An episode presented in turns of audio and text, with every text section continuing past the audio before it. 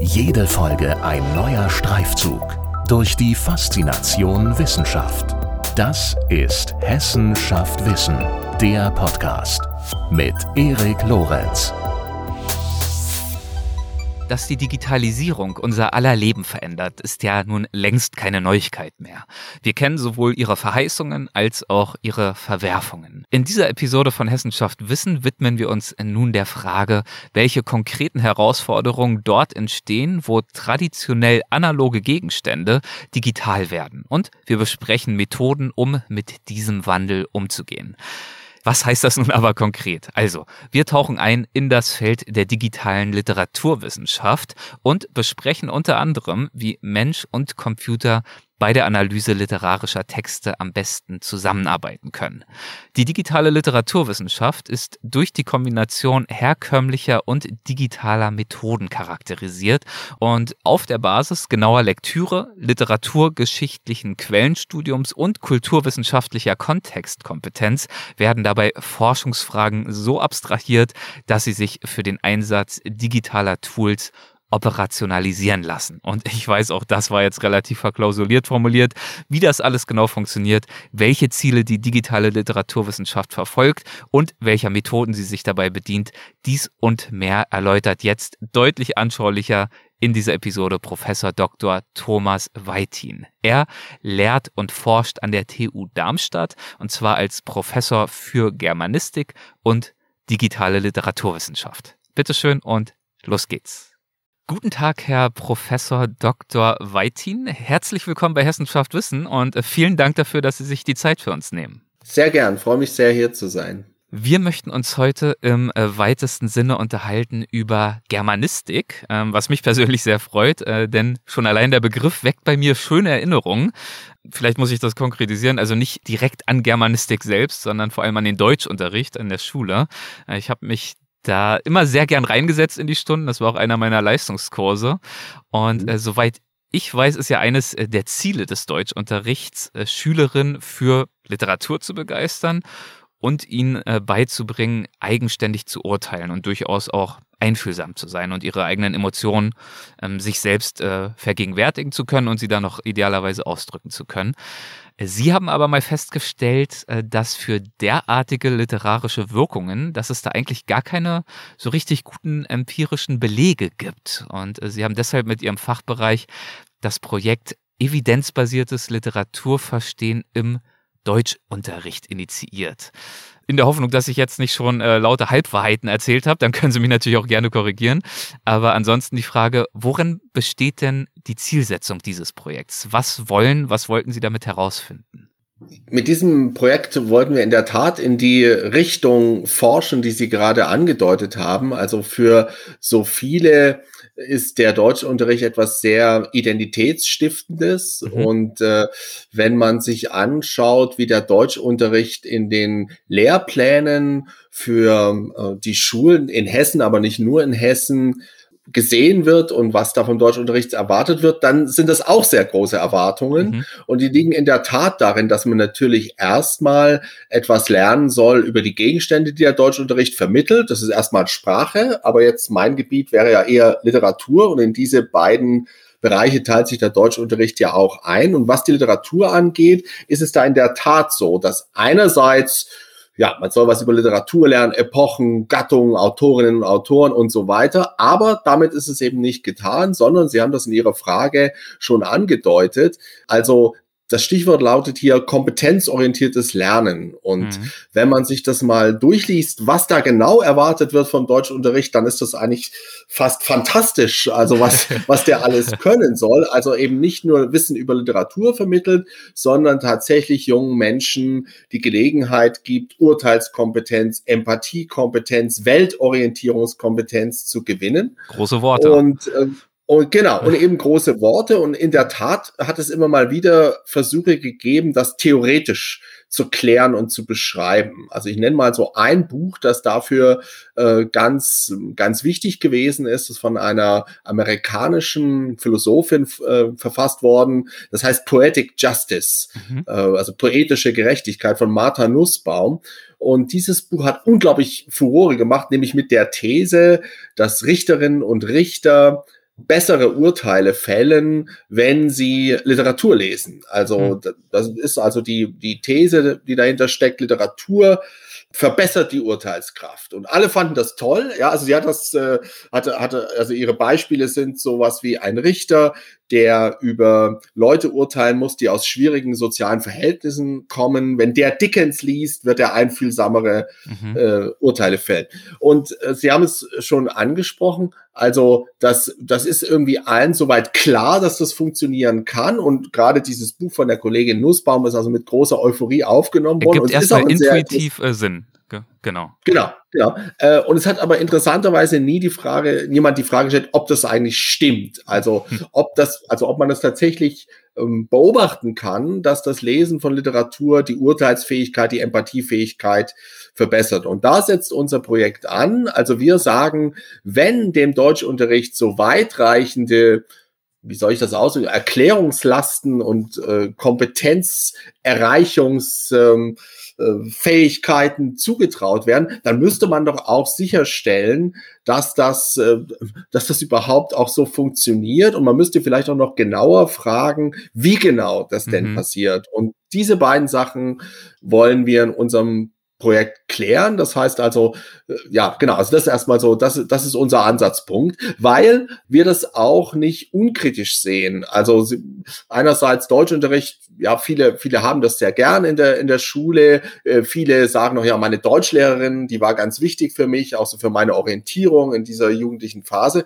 Und das wollen wir natürlich nicht in Frage stellen oder jemanden kaputt machen, äh, sondern wir wollen fragen, wenn zum Beispiel so etwas wie Empathie als, als eine Sekundärtugend oder als eine Kompetenz, die man im Deutschunterricht, ja, also entwickeln soll, weiterentwickeln soll, mhm. wenn das so ist, dann müssen wir uns natürlich darüber bewusst sein, dass wir jetzt äh, der Deutschunterricht ja nicht isoliert ist in der Welt, äh, sondern in einem in einem Rahmen ist, auch in einem medialen Rahmen, wo zum Beispiel Empathie jetzt, und da gibt es eine ganze Reihe von äh, Veröffentlichungen so in den letzten fünf, sechs Jahren, auch etwas ist, was man durchaus auch anfängt kritisch zu sehen. Also Empathie, die getriggert wird durch künstlerische Produkte, mediale Produkte, auch durch äh, Agieren in den sozialen Medien, zum Beispiel von bestimmten Politikerinnen mhm. und Politikern.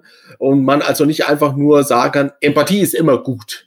Ja, also ich nenne so ein Buch, äh, Fritz Breithaupt von der Bloomington Universität mhm. äh, in Indiana hat vor ja, ein paar Jahren äh, bei Surkamp das Buch herausgebracht, die dunklen Seiten der Empathie. Äh, um, um versucht, also er landet dann am Schluss in seinem Buch sogar bei Trump und sagt okay. also, Trump ist eigentlich ein Meister der Empathie, der holt die Leute bei ihrer Empathiefähigkeit ab. Ja, so. Sie lässt also, sich missbrauchen. Das ist jetzt, ja. ja, genau, genau. Mhm. Und das ist, das ist jetzt äh, also natürlich so ein, so ein sehr weiter Rahmen. Wir sagen, wir wollen nicht das Kind mit dem Bade ausschütten. Wir wollen es ja ganz genau haben. Wir machen das in Form von Experimenten, ja, das äh, und versuchen noch herauszufinden oder ich setze vielleicht noch mal anders. Oder wollten Sie erstmal noch vielleicht? Äh, fahren Sie gern fort. Erstmal soweit wahnsinnig spannend. Ähm, und ich äh, wahrscheinlich wollen Sie gerade selber auf die äh, offensichtliche nächste Frage raus. Wie wollen Sie das herausfinden? Das äh, stelle ja. ich mir natürlich mhm. wahnsinnig schwierig vor. Sie hatten vorhin dieses äh, ja. Buch erwähnt ähm, von Richtern, die dann bessere oder fairere, menschlichere Entscheidungen treffen ähm, und äh, haben bemängelt, dass nie jemand gefragt hat, ja, stimmt das überhaupt? Ich könnte mir vorstellen, einer der Gründe oder vielleicht zwei Gründe. Zum einen, intuitiv ergibt es Sinn. Der zweite Grund mhm. könnte sein, es ist wahnsinnig schwer, diesen Kausalzusammenhang nachzuweisen. Ja, genau. Ja, wir machen das eigentlich auf eine sehr klassische Art und Weise. Unser Experiment, Experiment erstmal prinzipiell drei Teile. Wir machen einen Pre-Test mit äh, unseren Probandinnen und Probanden. Das sind tatsächlich Schüler aus ähm, verschiedenen Schulen, wo wir versuchen, Urteilskraft und Empathiefähigkeit zu testen, mhm. abzufragen. Weil was die Empathiefähigkeit angeht, da gibt es eine ganze Reihe von psychologischen Tests, die dafür schon als, als valide ähm, erachtet worden sind und zu denen geforscht worden ist. Da haben wir uns einen herausgegriffen und den Test zur, zum Testen von Urteilskraft, den haben wir, haben wir tatsächlich selbst äh, äh, entwickelt und der, der theoretische Pate dahinter für uns war, ist jetzt kein, kein, kein ganz geringer, sondern Immanuel Kant. Also wir haben uns tatsächlich die Kritik der Urteilskraft genommen und haben gesagt, ja gut, wenn wir wenn wir Urteilskraft empirisch erforschen wollen, müssen wir erstmal festlegen, was ist eigentlich Urteilskraft? Mhm. Und da haben wir uns den Kant genommen und Kant sagt ja sowas wie, die Urteilskraft zeichnet sich dadurch aus, dass man das eigene Urteil einerseits zwar subjektiv fällt, aber das auf eine Weise fällt, so als würden alle dem zustimmen müssen. Ja. Ja, also diese, das, das ist so seine Eine gewisse seine Folgerichtigkeit. Ja. ja, genau. Ja, also mhm. das, das äh, und Kant sagt ja interessanterweise, dass das Geschmacksurteil, also das Urteil über Kunstdinge, äh, dass uns ja so seltsam speziell scheint. Wir sagen ja sowas wie über Geschmack kann man nicht streiten. Äh, und das war im Übrigen schon ein Spruch, den es schon zu Kants Zeit gab. Ja, das zitiert er sogar. Und er sagt, das stimmt auch. Äh, aber trotzdem müssen wir uns darüber bewusst sein, dass gerade in dem Urteil über Kunstdinge, über das Ästhetische, wir beobachten können, wie Urteilen überhaupt funktioniert. Mhm. Also was die menschliche, was das menschliche Vermögen, Urteilskraft, wenn wir das beobachten wollen, dann müssen wir uns anschauen, wie Leute über Kunstdinge urteilen. Mhm. Ja? Spannend, das war ja. damals relativ unplausibel für die Leute, ja, aber Kant kam mit dieser Theorie daher. Wir, wir glauben heute immer noch an diese Theorie, dass sie richtig ist. Und die haben wir uns jetzt äh, hergenommen und haben das versucht umzusetzen in äh, einen Fragebogen. Mhm. Ähm, also das kann ich natürlich jetzt nicht im Einzelnen verraten, was, was wir da machen, weil wir dieses. Experiment auch noch. Ja. Äh, aber der läuft so, dass man bestimmte künstlerische Artefakte gezeigt bekommt und dann muss man so sagen, also wie man das jetzt bewertet und dann wird auch abgefragt, wie sicher man sich ist in mhm. seinem Urteil und sowas. Ja, und dadurch bekommen wir Daten zu einem Zeitpunkt A, der also noch ganz äh, von Lektüre und Literatur, denn um Literatur geht's ja bei uns unbeeindruckt ist. Und dann haben wir einen zweiten Teil des Experiments und ähm, also ein, ein Problem. Wir wollen ja auch noch darüber sprechen, was ist digitale Literaturwissenschaft genau. eigentlich? Genau. Wovon und, reden wir und, eigentlich? Aber genau, wir bleiben erstmal beim Beispiel. Ja. Und äh, also ein Teil der digitalen Literaturwissenschaft, so wie wir sie verstehen, ist eben auch empirische Literaturwissenschaft. Also das heißt, experimentelle Situationen schaffen, in denen man äh, empirische Daten generieren kann. In, in unserem Fall sind das verschiedene Messdaten.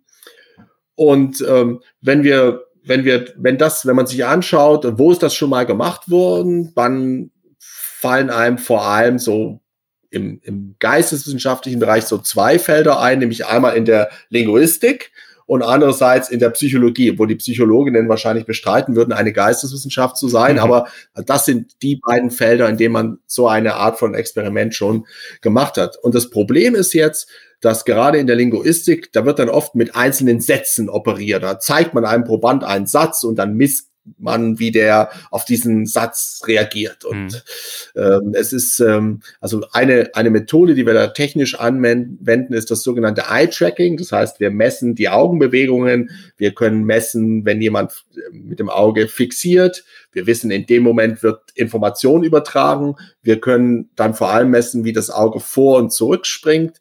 Und äh, diese Art von Experiment ist immer mit so sehr kleinen Stimuli gemacht worden. Ein Satz, maximal zwei Sätze. Jetzt wissen wir alle, Literatur, egal ob man sie jetzt digital oder in Printform zur, zur Kenntnis nimmt, wir alle wissen noch, was ein Buch ist. Mhm. Und wir wissen, dass Literatur mehr gehört als nur zwei Sätze, die nacheinander kommen. So Und die Frage ist, wie kann man dann empirisch diesem Gegenstand gerecht werden? Und unserer Auffassung nach geht das also nicht, indem man das zerhackstückt, also eine, ein, ein linguistischer Stimulus der kann auf, auf der Satzebene durchaus Sinn machen. Da geht es um Syntax, um Grammatik und so weiter. Für Literatur ist das ein bisschen anders. Deshalb lassen wir die Schülerinnen und Schüler ein ganzes Buch vorab durchlesen. Die kennen das also schon. Nach dem ersten äh, Test. Vor dem ersten Test. Vor dem also, ersten Test. Also nach okay. dem, nach dem ersten, okay. nee, nach ja. dem ersten, ja. nach dem ersten Test lassen ja. wir das lesen. Aha. Und dann kommt der kommt die Messung, ja, und dann präsentieren wir tatsächlich nur einzelne Teile. Die lesen natürlich nicht das ganze Buch, das würden wir wochenlang messen, sondern die auf eine bestimmte Art und Weise greifen wir uns da einzelne Stimuli heraus und dann generieren wir die Messdaten daraus. Und danach, nachdem sie das gemacht haben, kommt der Posttest. Der wird ein bisschen, ist ähnlich wie der erste Test, aber wird natürlich variiert. Und dann fragen wir die also nochmal, denn, also wir wollten ja, das war ja unsere Ausgangsüberlegung, feststellen, verändert das Lesen von Literatur die Urteilskraft? Und da brauchen wir natürlich eine Messung vorher, dann kommt die Literatur und dann kommt die Messung nachher. Das ist eigentlich ein ganz einfacher Aufbau mhm. äh, und, und einfacher Gedanke. Und auf diese Art und Weise wollen wir also dieses Problem empirisch angehen. Ja, genau. Und das Projekt läuft noch? Äh, lassen sich da schon irgendwelche ja. Erkenntnisse absehen oder sind wir da noch zu früh? Ja. Da sind wir tatsächlich noch zu früh. Also wir haben gedulden, jetzt erst okay. im, Herbst angefangen ja. und der in dem Fall, wir haben jetzt ein, ein Pilotstudie mit einer ersten Schule. Da ist der Pre-Test schon gelaufen mhm. und die Messung ist in, in zwei Wochen. Mhm, okay. äh, also wir sind da jetzt auch schon bisschen aufgeregt. Und das, das nächste, also das Folgeexperiment, das wird dann in Darmstadt im April stattfinden. Und dann müssen wir mal schauen, was wir für Daten haben, wie weit wir dann sind. Das ganze Projekt ist auf zwei Jahre angelegt. Und wir sind da, also wie gesagt, noch im Anfangsstadium. Aber äh, also wenn Sie mich Mitte nächsten Jahres nochmal fragen, dann sind wir da schon so weit, dass wir ein paar Daten schon ausgewertet haben. Meistens ist es so, dass so ein Experiment nicht bei der Pilotstudie schon optimal sitzt. Also das heißt, mhm. man kriegt dann, also, also auch vor dieser, vor dieser ersten Erhebung macht man schon so kleine Pilotstudien, ja, da holt man sich zwei, drei Leute zusammen und setzt die davor und dann merkt man schon, oh, das geht gar nicht so, wie wir uns das gedacht haben. Ja, also empirische Forschung ist echt sehr zeitraubend. Mhm. Aber auch dann, wenn man dann schon ein, ein, ein große, eine größere, einen größeren Teil der Studie gemacht hat, versucht man es immer noch so ein bisschen zu perfektionieren und besser zu machen, damit man irgendwann, das ist immer so der Traum jedes empirischen Forschers, so die perfekten Daten hat. Ja. So. Sehr, sehr gut.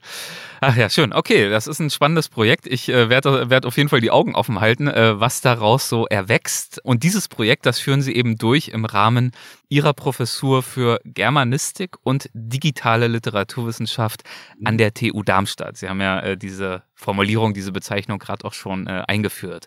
Und diese Disziplin der digitalen Literaturwissenschaft, die basiert ja wiederum, wie ich gelesen habe, auf den Digital Humanities, also den mhm. digitalen Geisteswissenschaften. Würden Sie vielleicht zum Einstieg diesbezüglich einmal diesen Zusammenhang erläutern? Also was genau sind Digital Humanities und was ist davon ausgehend jetzt eigentlich diese digitale Literaturwissenschaft? Gern. Ihre, Ihre Frage zielt tatsächlich ins, ins Schwarze, weil sie einen, einen ganz wichtigen und man kann vielleicht sogar sagen, auch heiklen Punkt äh, mhm. anspricht, äh, nämlich nach dem Verhältnis von digitalen Geisteswissenschaften, Digital Humanities im Allgemeinen und digitaler Fachwissenschaft im Besonderen. Und mhm. wenn ich so anfange, auf Ihre Frage zu antworten, dann merken Sie schon, dass das also einen Unterschied macht und ein, einen Unterschied gibt. Man kann davon ausgehen, dass sich in den letzten 15 Jahren etwa die Digitalisierung, die methodische Digitalisierung der Geisteswissenschaften so weit institutionalisiert hat, dass wir jetzt in Gestalt von Professuren, von Forschungsprojekten, auch von Studiengängen beobachten können, ja, was, was ist da jetzt bisher daraus erwachsen? Und wir sehen vor allem zwei Dinge. Wir sehen einerseits, wie Sie es gesagt haben, Digital Humanities, die so heißen, digitale mhm. Geisteswissenschaften. Und wir sehen andererseits in einzelnen Fächern digitale Ansätze. Also wir kennen digitale Literaturwissenschaft, das ist mein Fach. Wir kennen digitale Archäologie, digitale Geschichtswissenschaft, digitale Archäologie, digitale Musikwissenschaft. So, äh, was ist jetzt der Unterschied? Der Unterschied ist, die Digital Humanities, die sehen sich tatsächlich als etwas eigenes, das sich durch die Methode, die digitale Methode oder das digitale Methodenset definiert mhm. und sagen, wir wollen digitale Analysemethoden entwickeln, die primär aus der Computer Science kommen, teilweise auch aus der Computerlinguistik oder auch aus den quantitativen Sozialwissenschaften für die Geisteswissenschaften. Und wir sind eine Transformationswissenschaft. Die Digital Humanities versuchen aber auch selbst als Fach obwohl sie ja eigentlich so ein, ein Plural im Titel haben, aber als Fach anerkannt zu werden, auch ganz konkret bei der DFG. Und die DFG hat es auch bereits als Fach anerkannt. Trotzdem haben sie eher so diesen allgemeinen Anspruch, etwas zu entwickeln, methodischer Art für die Geisteswissenschaften. Das ist die eine Seite. Okay. Die andere Seite sind verschiedene vorhandene geisteswissenschaftliche Fächer, in denen bestimmte Leute anfangen, auf Fragen, auf Probleme zu reagieren, die in den Fächern vorhanden sind und dafür mit digitalen Analysemethoden neue Antworten zu finden. So, das ist, aber, aber da ist erstmal das einzelne Fach das Primäre. Das heißt, als Literaturwissenschaftler versuche ich, äh, mit digitalen Analysemethoden. Was das genau ist, das sagen wir sicherlich in einer Minute auch mhm. noch was dazu. Das klingt ja erstmal äh, so äh, ganz, ganz gut, aber auch ein bisschen nichts sagen, wenn man nur digital sagt. Aber die, die Fragen, die in den Fächern vorhanden sind, die sind erstmal das Maßgebende. Mhm. Und das heißt also, das sind durchaus zwei ähm, verschiedene Ansätze zu sagen, entweder wir nehmen das Digitale und das ist unser Sinn und Zweck und da wollen wir Sachen entwickeln und wir nehmen alle möglichen Inhalte und unser Hauptziel ist es, diese digitalen Methoden weiterzuentwickeln. Oder ich stehe hier in einem Fach, in diesem Fach gibt es bestimmte Fragen und Probleme und jetzt suche ich mir solche raus, wo ich glaube, dass ich mit digitalen Methoden Antworten finden kann, die man vorher nicht finden konnte. So, und das sind durchaus, also ich würde auch sagen, das sind zwei Ansätze, die in Konkurrenz auch zueinander stehen, mhm. aber das ist eine sehr produktive Konkurrenz und die brauchen sich auch gegenseitig und vor allem, das ist eigentlich wichtiger, die haben die gleichen Probleme.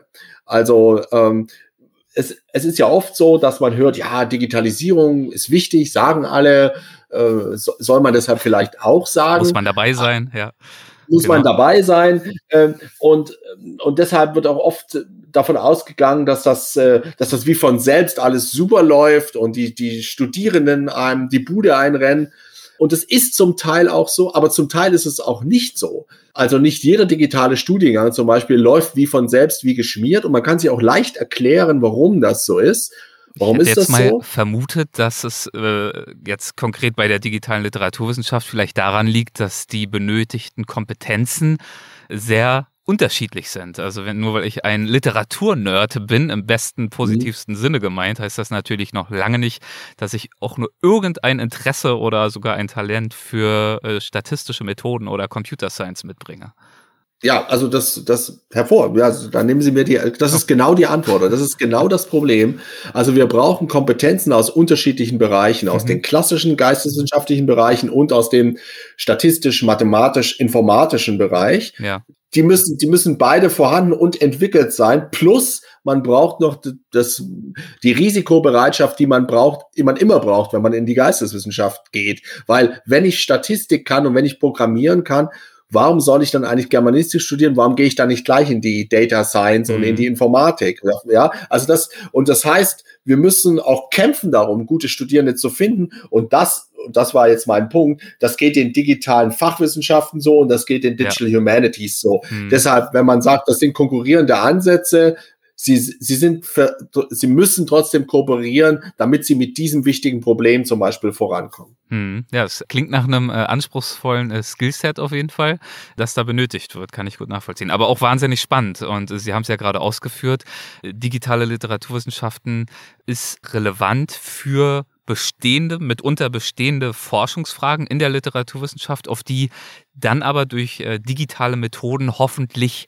neue, bessere Antworten gefunden werden können.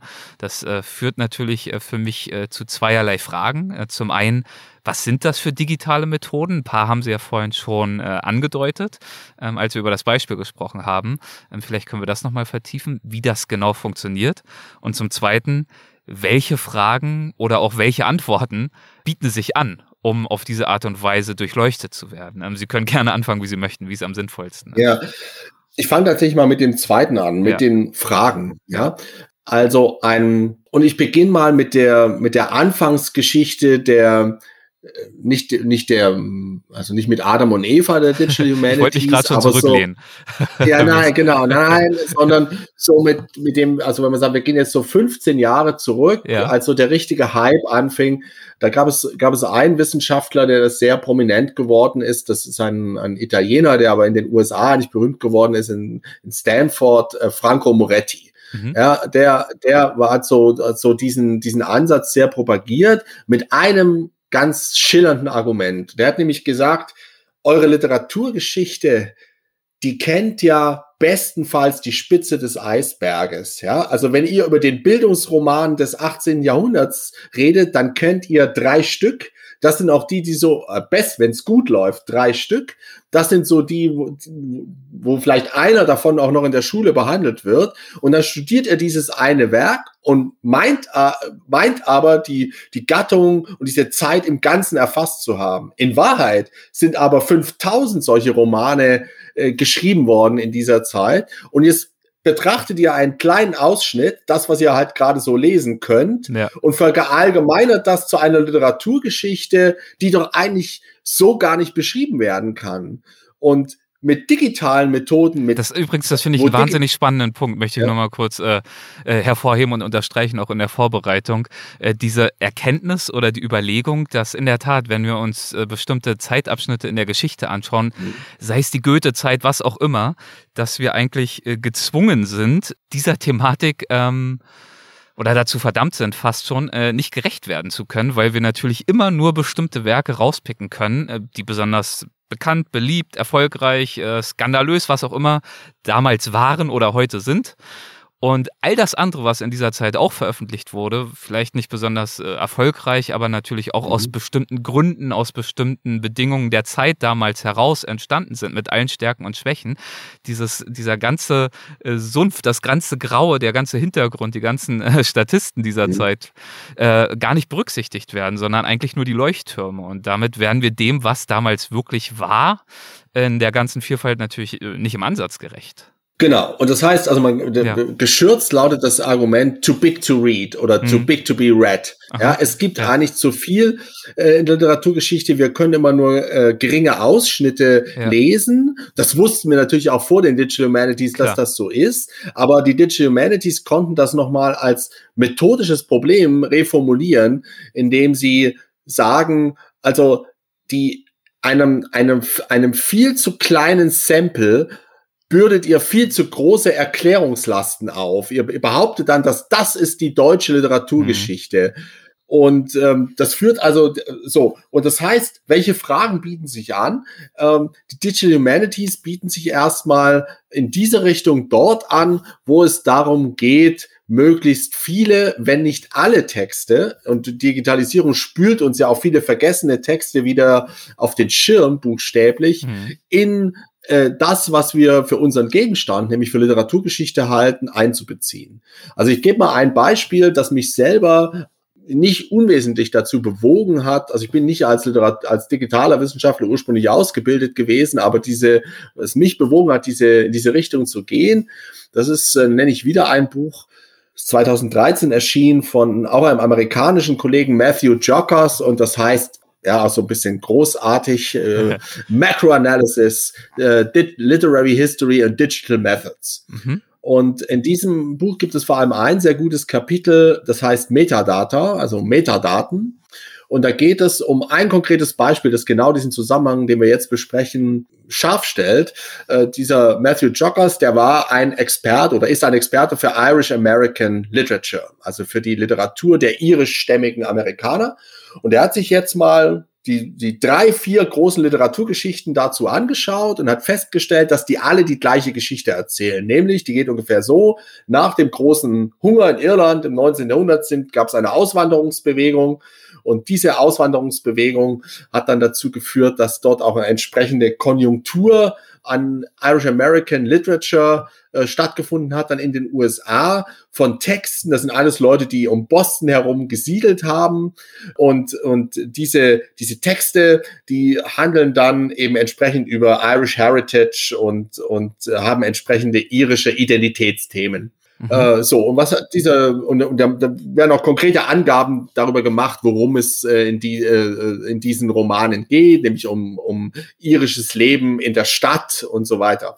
So, und was dieser Joggers jetzt gemacht hat, der hat gesagt, okay, diese Literaturgeschichten, die, die argumentieren mit ganz wenigen großen Romanen, die auch sehr, sehr bekannt sind. Und der hat sich jetzt einfach die äh, Bibliothekskataloge der amerikanischen Universitäten auf den Rechner gepackt und hat das gemacht, was wir alle täglich machen, nämlich äh, mit den Daten, die da äh, vorhanden sind, Titel, Autor, Setting, das also man erfährt ja, wenn man einen Bibliothekseintrag äh, zu einem Text äh, ähm, aufruft, nicht nur Autorname, sondern auch sowas, welche Gattung ist das, wie lang ist das. Äh, meistens wird auch so kurz wie so, eine, so ein paar Handlungsstichpunkte. Und er hat einfach diese Daten genommen und hatte eben dadurch nicht nur diese fünf großen Romane, die jeder kennt, entlang welcher dann diese, diese Literaturgeschichte erzählt wird, sondern er hatte alles von diesem, von dieser Subgattung auf dem Rechner und hat festgestellt, dass diese Geschichte eigentlich ganz anders ist, beziehungsweise ganz viel nicht mitzählt und deshalb auch nicht mit erzählt, nicht mit gezählt worden ist, ist nämlich alles, äh, was von den Irinnen, und das waren hauptsächlich auch Autorinnen, geschrieben mhm. worden ist, die nicht an der Ostküste geblieben sind, sondern nach Westen gegangen sind und dann in San Francisco äh, gesiedelt haben. Und die haben ganz andere Romane geschrieben mit ganz anderen Handlungssträngen, die äh, spielten eben nicht in der Stadt, sondern eher auf dem Land. Und das, heißt, das hieß also, der Joggers konnte mit dieser Datenanalyse zeigen, dass diese Geschichte der irisch-amerikanischen Literatur nicht nur ausschnitthaft, sondern in ihrer Ausschnittshaftigkeit Falsches. Hm. So, und da, da habe ich gedacht, wow, also nur ja. mit Datenanalyse, ja, der, also der, der hat die Texte gar nicht, ja. vielleicht, wahrscheinlich hat er es auch gekannt, aber so, das Argument war erstmal rein Metadatenbasiert. So, und das wäre auch schon die Frage, also welche Methoden wendet man dann an? Also Metadatenanalyse, Metadaten, ja, die, die haben wir auf unterschiedlichen Ebenen. Ja. Hier geht es um Metadaten zu Texten, die da verwendet werden. Das wäre, ist zum Beispiel eine Methode der mhm. textorientierten Datenanalyse, ja, die die von sehr vielen verwendet wird. Und wenn es um Methoden geht, mit denen man dann solche Fragen ansteuern kann, dann ist natürlich immer eine Methode, ganz vorn zu nennen, wo es um viele Texte geht, das ist Statistik. Ja, also wenn ich, wenn ich einzelne Texte lese, bin ich mit so etwas wie Hermeneutik, also mit einer geregelten Lehre vom, vom Auslegen und Verstehen gut beraten. Wenn ich sehr, sehr viele Texte habe, reicht das nicht mehr aus. Ja, da kann ich nicht Einzelnes herausnehmen, sondern da muss ich mit den Regeln und Gesetzmäßigkeiten arbeiten, die für die große Zahl gemacht äh, sind. Und das sind erstmal äh, statistische Methoden, mit denen ich dann arbeite und mit denen ich auch zum Beispiel Zusammenhänge prüfen, herstellen kann. So, also das, das wäre erstmal so, so ein Fingerzeig, welche Art von Fragen und welche Art von Methoden. Also Statistik ist, braucht man unbedingt, wenn man das macht. Ja, also das äh, alles, es gibt eine ganze Reihe von anderen Methoden, die, die man, die, die etwas gemeinsam haben, was oft nicht, äh, nicht gesagt wird. Man redet immer von digitalen Methoden, kann sich aber sicher sein, dass dort, wo vom Digitalen die Rede ist, immer quantitativ, also wo digital draufsteht, immer quantitativ drin ist. Also, ja, das, wenn ich, wenn ich mit großen Mengen von Texten arbeite, dann kann ich die ja, das, deshalb mache ich das ja nicht, äh, nicht mit der klassischen Methodik der Literaturwissenschaft, also mit dem äh, strukturierten Lesen und Analysieren bearbeiten, mhm. sondern ich muss die erstmal an irgendeiner Stelle in Zahlen übersetzen. Ich muss etwas zum Zählen finden, sonst komme ich damit nicht weiter. Und das, was gezählt wird, können eben diese Metadaten sein, können aber sicherlich auch andere Dinge sein. Geht es da zum Teil mitunter auch einfach darum, also die Texte selbst einzuspeisen in die statistischen Tools ja. und dann zum Beispiel, ich weiß nicht, dass die Häufigkeit des Auftretens bestimmter Begriffe auszuwerten oder bestimmter Satzkonstruktionen oder ich weiß nicht, Satzlängen vielleicht auch. Das ist ja vielleicht auch, äh, lässt ja auch Rückschlüsse zu, wie, wie komplex, wie intellektuell ein Text ist, wobei natürlich hoffentlich äh, auch anspruchsvoll, inhaltlich anspruchsvolle Texte mhm. gerne auch äh, klar und verständlich formuliert werden dürfen. Also was, was wird da genau ausgewertet, um zu diesen Erkenntnissen zu gelangen? Genau. Ja, das, das ist auch oft ein heikler Punkt so in den in, in, in Gesprächen in diese Richtung, weil viele Leute, die ähm, ja das auch mit Recht auch skeptisch sehen, zu sagen, ja, ist das eigentlich wirklich eine adäquate Art und Weise, so mit unseren Gegenständen umzugehen? Wenn wir, da zählen wir jetzt Wörter und, und das soll's dann sein. Hm. Und ähm, ich finde es ganz das, äh, wichtig, äh, dem dass man Thema Literatur gerecht werden, ist dann die Frage, die da Genau. mitschwingt. Ne? Weil Literatur, haben wir ja vorhin auch schon gesagt, Mhm. eben genau das nicht ist, einzelne Worte Ja. und einzelne Sätze zu betrachten, sondern das, was, was mitschwingt, was ja manchmal auch im Englischen sagt man zum Beispiel the voice of the narrator, also der, der, die, die Ja, ja. Stimme, wobei das noch weiter darüber hinausgeht, des Autors, ganz schwer zu fassen oftmals. Wie können wir dem gerecht werden? Oder wir müssen vielleicht ja auch nicht allem gerecht werden. Äh, was wollen wir erreichen realistischerweise? Genau. Und ich, und ganz wichtig finde ich, dass man diese Art von Einwand nicht beiseite wischt und sagt, ja, es ist aber eben hier, wir können das jetzt und der Computer gibt uns Dinge, die wir nie gesehen haben, sondern dass man das ernst nimmt und sich erstmal einen Moment zurücklehnt und sagt, gut, dann vergleichen wir das doch mal kurz, was wir machen, wenn wir einen oder wenige Texte lesen und was wir machen, wenn wir viele Texte analysieren und was jeweils die Stärke ist und die Kosten des Ansatzes. Denn das ist äh, etwas, wovon wir ausgehen können. Es gibt jede Methode in der Wissenschaft hat Nutzen und Kosten. Mhm. Ja, und, und um, mal, um mal bei unseren beiden Methoden zu bleiben, also wenn ich mich klassischerweise auf die Einzeltextlektüre und Interpretation konzentriere, dann habe ich einen zentralen Vorteil. Ich kann sehr stark in die Tiefe gehen. Ja, also ich kannte mal einen, einen Kollegen einer, einer amerikanischen Universität, der hatte mal mit großem Stolz erzählt, dass er mit seinen Studierenden im, Seminar, im, im Semester maximal eine Seite Hölderlin schafft. Ja, also mehr, ja, also, also das, das ist Tiefe, ja, Ja. also so, so, das wollte er damit sagen. Und, Ja. das, und das ist eine, eine extreme Art und Weise, das, das äh, zu kennzeichnen, was, was der Vorteil dieser Methode ist. Ich kann in die Tiefe gehen. Mhm. Ich habe den maximalen Kontext, ja, also das, ähm, so. Das Problem ist, die Ergebnisse, die ich auf diese Art, diese kontextsensiblen Ergebnisse, diese tiefgehenden Ergebnisse, sind vielleicht nicht gut vergleichbar mit anderen. Ja, aber ein anderer findet in, in dem Text was anderes oder in, ja, so. Das heißt also, Kontextsensitivität und, und äh, tiefenhermeneutische Qualität, das, das sind die Stärken und Vergleichbarkeit, das ist die Schwierigkeit. Mhm. Und jetzt gehen wir mal auf die Seite. Ja, also jetzt komme ich da mit 5000 Romanen, ja, vom, vom, ja, sagen wir vom, vom 17. Jahrhundert bis zur Gegenwart und die analysiere ich statistisch. Mhm. So, was ist der Vorteil dieses Verfahrens? Oder was muss dieses Verfahren erstmal machen? Sie haben gesagt, was zähle ich da genau?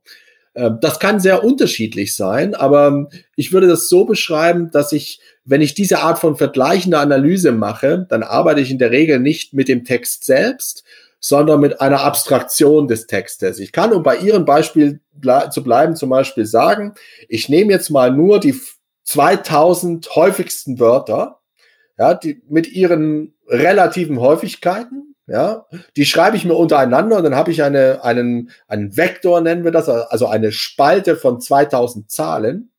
Und das ist für mich der Text. Das ist die Repräsentation dieses Textes.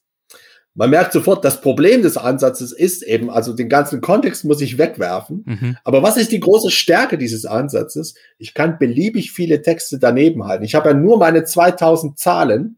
Und jetzt, jetzt kann ich eine Ähnlichkeitsanalyse machen mit, mit diesem gesamten riesigen Korpus und sehe sofort, welche Texte sind ähnlich. Ja, so ein, ein, ein, ein, ein kann ich eine gute, ein gutes Modell finden und es wird mich sofort auf diese, äh, auf diese, also auf Ähnlichkeitsgruppen zum Beispiel bringen und, und äh, damit kann ich gut arbeiten. Also ich habe ein kleines Büchlein geschrieben, Digitale Literaturwissenschaft, da habe ich das versucht zu zeigen, was man da in dem, das, das Gebiet nennt man Stilometrie, also quantitative Stilanalyse.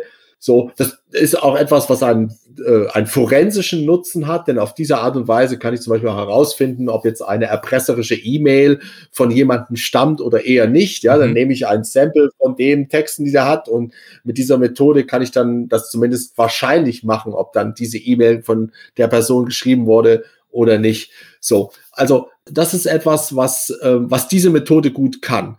Also der äh, der im Englischen würde man vielleicht sagen sein Trade-off, ja, Mhm. also entweder also Kontextsensitivität und Vergleichbarkeit, ja, also wenn man das aber diesen Faden mal weiterspinnt, dann merkt man wiederum auch, und das ist also Schwarz-Weiß-Denken, ja, das lernt man irgendwann, ist selten Ja. führt selten zu optimalen Ergebnissen. So Mhm. und so ist es auch hier. Es ist ja gar nicht so, dass wir wenn wir ähm, einen wenn wir Einzeltext, Einzeltextlektüre basiert arbeiten, uns einfach hilflos sozusagen ertrinken im Text und uns verheddern in unseren Assoziationen, sondern wenn wir das wissenschaftlich tun, dann haben wir ja auch Methoden und Art und Weisen, die uns dabei helfen, nicht schlichtweg alles zu berücksichtigen. Denn ja, was macht man als Literaturstudent? Als erstes, richtig, man macht eine Bibliografie, man schaut nämlich, was wurde eigentlich zu diesem Text schon geforscht. Hm. Und wenn man das gemacht hat, dann weiß man auch, in diesem Text, den ich da analysiere, sind bestimmte Stellen wichtiger als andere.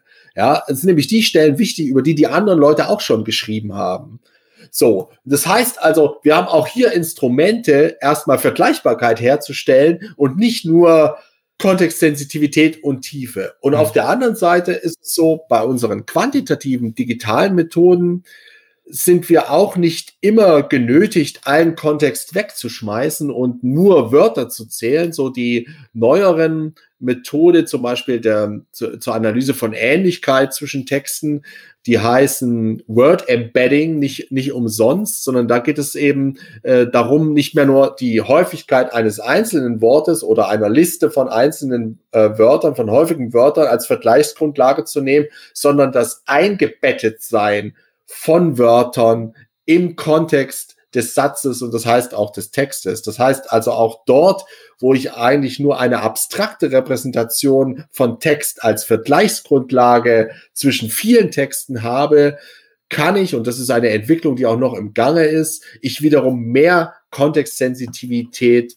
erhalten. Mhm. Ja, so, und, und, und ich glaube, der Vorteil, wenn man jetzt nicht so oder so also dichotom denkt, sondern eher in Trade-offs, in Kosten-Nutzen-Rechnungen ist, ähm, also erstmal, dass man, dass man eben nicht, was so die frühen Digital Humanists so äh, sehr stark gemacht haben, wie jede neue Bewegung, erstmal erklärt man, alles, was bisher da war, ist war Kokolores und jetzt kommen wir ja. machen die richtige Wissenschaft. Ja, ja. also das, das, das, damit haben sie sich natürlich, also damit tut man sich selten gefallen, weil irgendwann sagen dann die anderen mal, aha, und was habt ihr denn jetzt herausgefunden? Und ist das jetzt so toll und so weiter?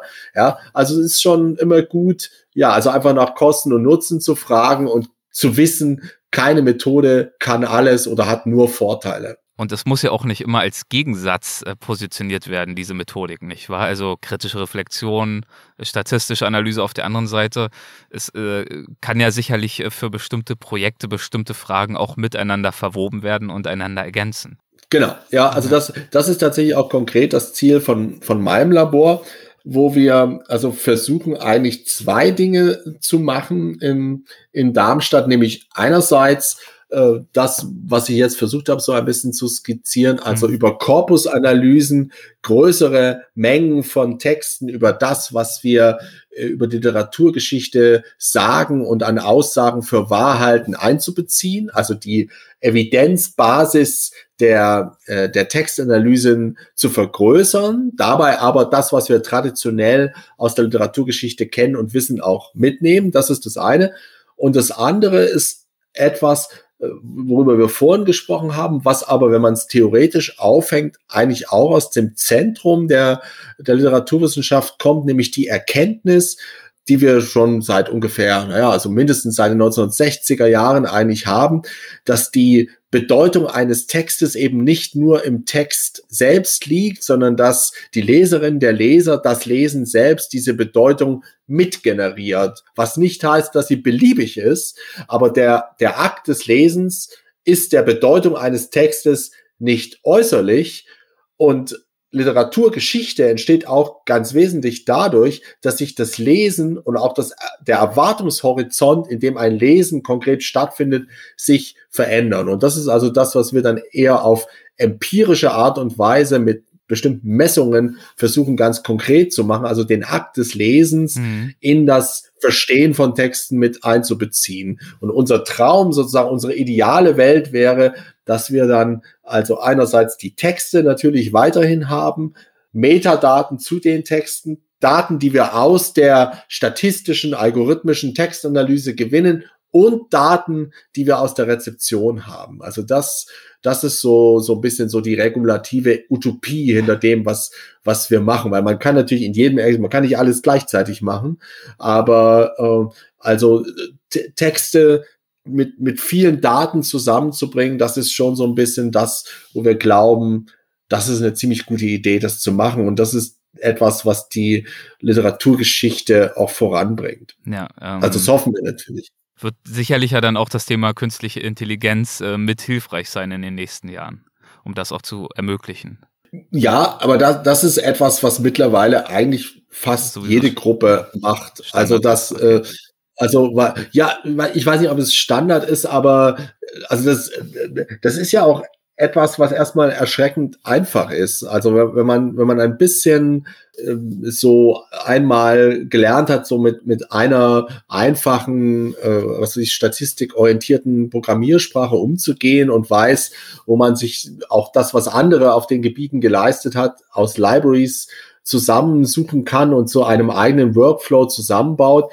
Das geht also mit dem, was, was da an einfachen Lösungen von künstlicher Intelligenz zur Verfügung steht, wenn man das nicht selbst neu machen will, sondern nur anwenden will, doch eigentlich relativ gut, so dass man das immer, dass ganz viele Gruppen das an der einen oder anderen Stelle einsetzen. Also die so in der, in der Datenbearbeitung. Also das ist, das ist sicherlich etwas, was schon sehr, sehr stark auch stattfindet. Mhm. Okay, und worauf kommt es aus Ihrer Sicht an, in den nächsten Jahren, um die digitale Literaturwissenschaft zu ja, weiterzuentwickeln, ihr zu einer gesunden Weiterentwicklung zu verhelfen? Ja, also ich glaube, da können wir noch mal kurz zu dem zurückkehren, was wir am Anfang gesagt haben.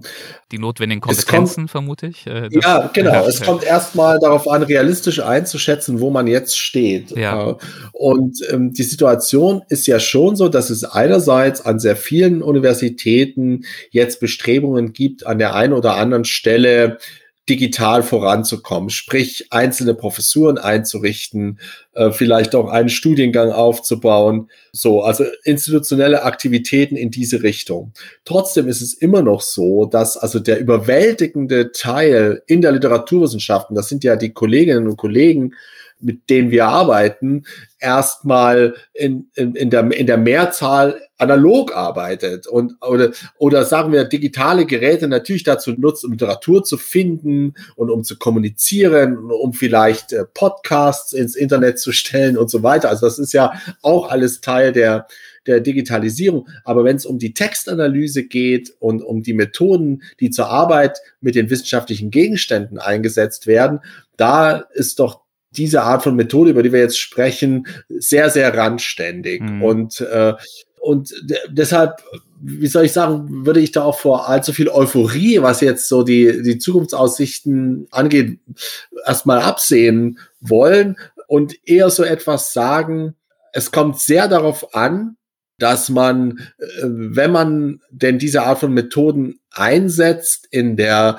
Kommunikation der Ergebnisse ja, man kann nicht alle im Blick zu behalten, aber doch so zu agieren, dass es keine abgekoppelte Spielwiese, kein mhm. abgekoppelter Spezialdiskurs wird, sondern dass die, also die Idee muss schon sein, aus meiner Sicht, darauf Antworten zu finden oder eben vielleicht auch keine Antworten sozusagen. Also wir, wir, wir Geistes, oder das würde ich gar nicht mal nur für die Geisteswissenschaftlichen sagen. Also wir Wissenschaftlerinnen und Wissenschaftler, wir sind ja nicht immer nur Einfachmacher, sondern oft auch Kompliziertmacher oder, oder also sozusagen Leute, die vielleicht nicht die Lösung finden, sondern eher ein Problem finden, wo noch niemand ein Problem sah. Und auch das kann ja richtig sein. Absolut. Äh, Klingt jetzt nicht so wenn, äh, konstruktiv, ist es aber oftmals eben doch. Ja, auch keine Antwort so zu finden, ist, ist, ja ein Ergebnis einer wissenschaftlichen Arbeit. Ja, oder etwas eben in Frage genau. zu stellen, ja. ja. Und äh, so, und wenn, wenn das aber unsere Aufgabe ist, dann, dann kann es ja nicht so sein, dass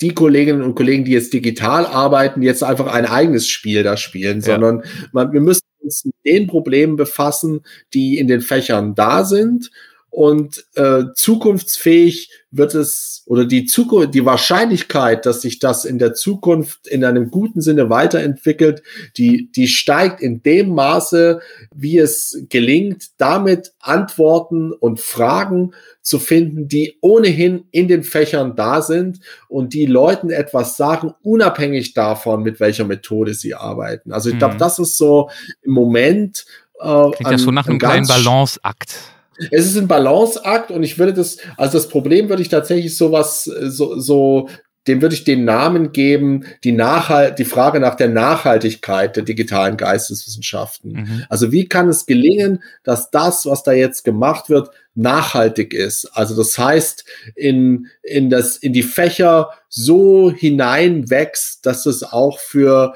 kommende Wissenschaftsgenerationen noch noch interessant ist, ja, und sich, dass das kein Strohfeuer bleibt, wo man dann in 20 Jahren oder in 30 Jahren mal sagt, ja, ja, damals, da haben die alle diese komischen Computersachen gemacht und ja, aber da ist eigentlich nichts, das blieb ein Strohfeuer, ja, wie mhm. kann man das vermeiden? Ja, das, ähm, so, und es ist aber, es ist auch leichter gesagt als getan, weil es ist natürlich wiederum andererseits schon so, dass diese Methoden, also auch, ich habe gerade gesagt, ja, so das künstliche Intelligenz und das, das machen relativ viele Leute, das stimmt schon, aber Trotzdem ist es so, dass die, diese Handhabe dieser Methoden erstmal sehr herausfordernd ist und zum Beispiel auch sehr zeitintensiv ist. Also das lernt man nicht von heute auf morgen, und man muss auch ständig Neues da, dazulernen. Und insofern hat man eigentlich jeden Tag, äh, wie soll man sagen, Grund und Gelegenheit, einen Spezialdiskurs aufzubauen, mhm. weil man sich ja auch mit anderen verständigen muss, die das eben auch machen und oft auch fragen muss, sag mal, ich komme hier nicht weiter und schau, kannst du dir das mal anschauen? Und dann kann man natürlich nicht irgendjemanden fragen, der, der das noch nie gemacht hat, sondern muss man eben jemanden fragen, wo man weiß, ah ja, der macht das auch.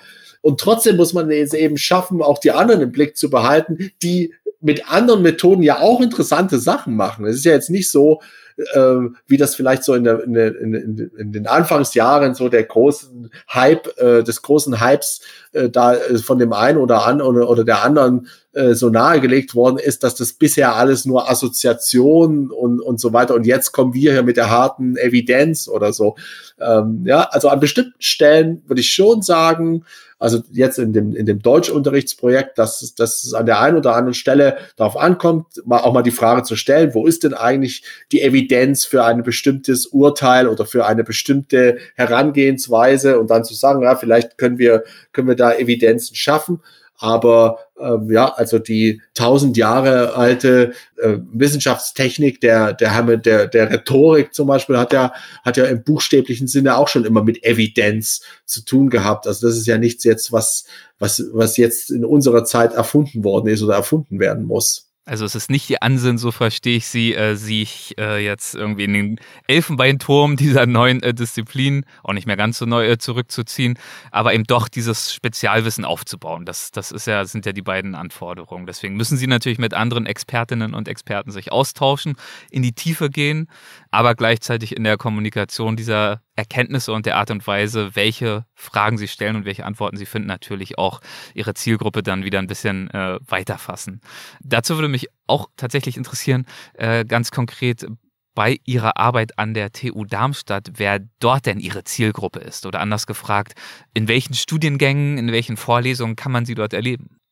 Ja, das, das, das sind ähm, durchaus äh, eine ganze Reihe von, von Studiengängen und Dingen. Also bei uns kann man in Darmstadt erstmal klassisch auch Germanistik studieren mhm. und man kann äh, Deutschlehrerin oder Deutschlehrer äh, werden. Das allerdings jeweils das, äh, mit, einem, mit einem digitalen Anteil. Und dann kann man auch ähm, rein digital äh, studieren in verschiedenen äh, Studiengängen. Wir haben einen Bachelor-Studiengang Digital Philology. Das ist also, man könnte sagen, Germanistik mit digital von der Pike auf. Mhm. So, also das, das ist äh, unser BA. Und äh, wir haben äh, vor allem auch zwei ganz unterschiedlich äh, gelagerte digitale Masterstudiengänge. Der eine heißt Linguistik und Literary Computing. Der ist also so sehr stark, äh, ja, also Literatur- und Sprachwissenschaftlich geprägt. Und dann haben wir ein, und das ist gerade so unser, unser großes äh, äh, Erfolg, unsere große Erfolgsgeschichte, der ist ja relativ jung und läuft sehr, sehr gut. Also wir bekommen sehr, sehr viele neue internationale Studierende, äh, die das machen wollen. Der heißt Data and Discourse Studies hm. und macht eben genau das, also zu versuchen, auf einer datenanalytischen Basis Text, aber auch gesellschaftsorientierte Diskursanalyse zu machen. Und das ist offenbar etwas, was im Moment sehr viele junge Leute interessiert, äh, die ja dafür auch äh, von weit her nach äh, Darmstadt kommen. Fantastisch. Ach schön, äh, unsere Zeit ist äh, fast schon um. Es äh, war ein äh, tolles Gespräch und ein wahnsinnig spannender äh, Einblick für mich. Ich hoffe für unsere Hörerinnen und Hörer auch. Ich bin da ganz zuversichtlich und würde Ihnen aber, bevor ich Sie entlasse, ähm, gerne noch unsere letzte Rubrik äh, um die Ohren hauen und das sind die äh, Halbsätze. das heißt, mit Ihrem Einverständnis, ah, ja, okay, ja. ganz harmlos, würde ich Ihnen ein paar Halbsätze anbieten und wir schauen einfach ja. mal, was Ihnen dazu so in den Sinn kommt, ob Ihnen dazu was in den Sinn kommt. An der Germanistik insgesamt begeistert mich der Umgang mit Sprache und Literatur im kulturellen Kontext. Und einer der Gründe, aus denen ich mich dann äh, konkret auf die äh, digitale Literaturwissenschaft spezialisiert habe, besteht darin, das Verhältnis von Geistes- und Naturwissenschaft nicht als Gegensatz zu verstehen, sondern als ein Verhältnis der wechselseitigen Herausforderung. Eine prägende Erfahrung in meiner Karriere war für mich? Also eine, eine prägende Erfahrung in meiner wissenschaftlichen Laufbahn waren tatsächlich meine beiden USA-Aufenthalte, einmal an der Ostküste in der Hopkins-Universität mhm. und äh, dann später in Berkeley. Also das waren so Zeiten, die sehr, sehr dicht waren, sehr herausfordernd und äh, an die ich aber heute auch noch ständig zurückdenke. Ganz in meinem Element bin ich, wenn? Wenn ich an meinem Schreibtisch sitze. Tatsächlich. Das ist ja, also der Ort des Wohlbefindens. Ja. Ja, ich weiß gar nicht so der, der Ort des Wohlbefindens, aber das, ich habe das neulich gerade auch geschrieben, dass also mittlerweile bin ich auch echt viel im Labor und wir äh, dadurch, dass äh, Digital Humanities eine sehr stark arbeitsteilige Angelegenheit sind und gerade eben auch, wie gesagt, wenn man Laboranteile hat, dann muss man auch sehr viel delegieren und bekommt zurückgespielt. Aber das, wo das alles zusammenläuft und wo ich wirklich äh, äh, ja, also in mich gehen kann und, und nachdenken kann. Das ist nach wie vor so mein, mein Schreibtisch und äh, deshalb äh, würde ich immer noch sagen, so dass das für meine Identität als Wissenschaftler ganz wichtig ist. Meinen Studierenden gebe ich häufig den Rat, dass die Schnelligkeit eines Studiums ein Merkmal ist, aber nicht unbedingt das Entscheidende. Okay, ja, das, das, das hatten wir so noch nicht. Das ist äh, ein schöner und ein guter Gedanke. Wenn ich mal fragen darf, äh, stammt das auch aus Ihrer eigenen Erfahrung? Haben Sie lange und gut studiert? Ich habe tatsächlich nicht besonders lange studiert. Ich glaube, so, so knapp über der Regelstudienzeit, mhm. damals in Hamburg. Ja. Aber ich habe in einer Zeit studiert, in der das trotzdem nicht so ein, ein Thema war wie heute. Mhm. Ich will das damit aber nicht sagen, dass es besser war. Also es war erstmal anders und es war vielleicht so ein bisschen, also unser Studium, also Hamburg ist ganz toll und die Universität Hamburg ist auch toll, äh, aber als ich da studierte in den 1990er Jahren, da war also von Struktur in, in vielen Teilen des Studiums nicht sehr viel, das, das sollte auch so sein, ja, äh, zu spüren und das fand fanden wir doch durchaus auch, auch schwierig. Wir hatten sehr viele Freiheiten dadurch, aber eben es gab dadurch auch Probleme, dass zum Beispiel viele Leute eigentlich relativ gut durchs Studium kamen und dann aber große Prüfungsangst hatten und sogar den Abschluss gar nicht gemacht haben. Und das ist ja so auch ein Argument gewesen äh, dann für die, für die Einführung des BAMA-Systems, das ich sehr gut finde.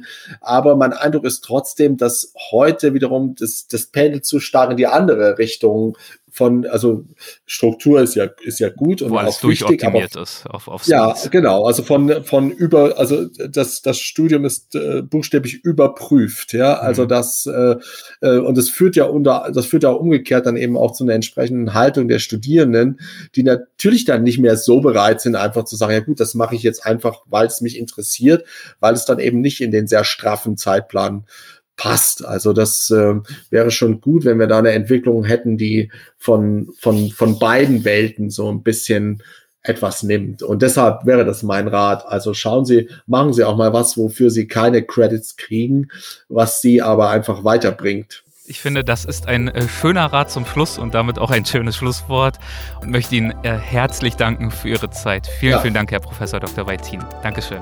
Sehr gern. Danke, gerne. machen Sie es gut. Tschüss. Hessen schafft Wissen, der Podcast.